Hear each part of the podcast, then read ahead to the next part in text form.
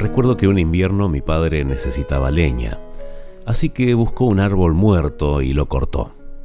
Pero cuando llegó la primavera, vio que al tronco marchito de ese árbol le salían brotes nuevos. Mi padre dijo estaba seguro de que ese árbol estaba muerto. Había perdido todas las hojas en el invierno.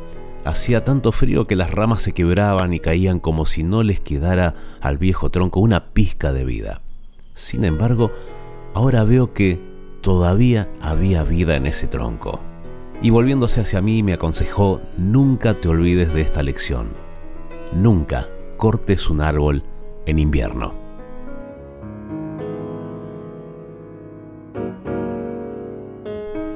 Bueno, esta es una historia que tiene que ver con esas decisiones que tomamos en la vida de forma apresurada. ¿Cuántas veces juzgamos a alguien por algo que hizo sin saber completamente por qué lo hizo?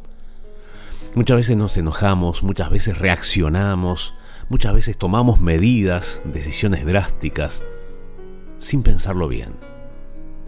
La Biblia tiene muchos textos acerca de esto, pero te voy a dejar uno que escribió Santiago, uno de los hermanos de Jesús. Y dice así, mis amados hermanos, todo hombre sea pronto para oír, tardo para hablar, tardo para airarse.